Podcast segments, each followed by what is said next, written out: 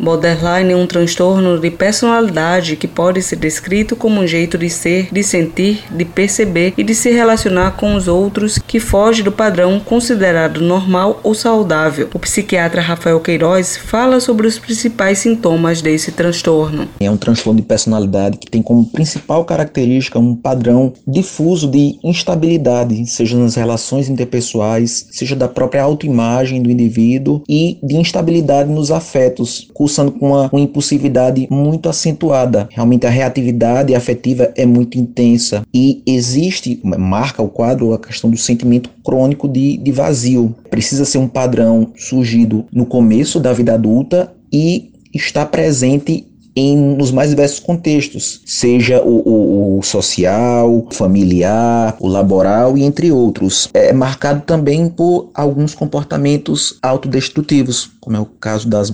automutilações. O borderline também pode ser associado a outros tipos de transtornos, como por exemplo de bipolaridade, e é por isso que é necessário um diagnóstico minucioso, explica Rafael Queiroz. É muito frequente que o transtorno de personalidade borderline eh, ele esteja associado, que a gente chama de comórbido, a outros transtornos psiquiátricos, tais como transtornos alimentares, transtornos ansiosos, transtornos de estresse pós-traumático e transtornos de humor, que são os mais frequentes. Dentre os transtornos do humor, a principal comorbidade com o transtorno borderline é o transtorno depressivo maior, mas não raras as vezes existe a presença concomitante do transtorno afetivo bipolar com o transtorno borderline. Diferenciar esses dois quadros e avaliar qual deles é mais compatível com os sintomas apresentados pelo paciente demandam uma investigação diagnóstica minuciosa, pois muitos dos sintomas estão presentes em ambos os transtornos. A gente precisa realmente ter bem documentado o padrão de como começou e, o curso prolongado desse adoecimento. Segundo a Associação Brasileira de Psiquiatria, de 8 a 10% dos indivíduos com esse tipo de transtorno cometem suicídio. A psicoterapia é um dos principais tratamentos para pessoas com síndrome de borderline. No entanto, em alguns casos, um psiquiatra pode recomendar medicamentos para tratar sintomas específicos, como alteração de humor, depressão e outros tipos de distúrbios que podem ocorrer em conjunto.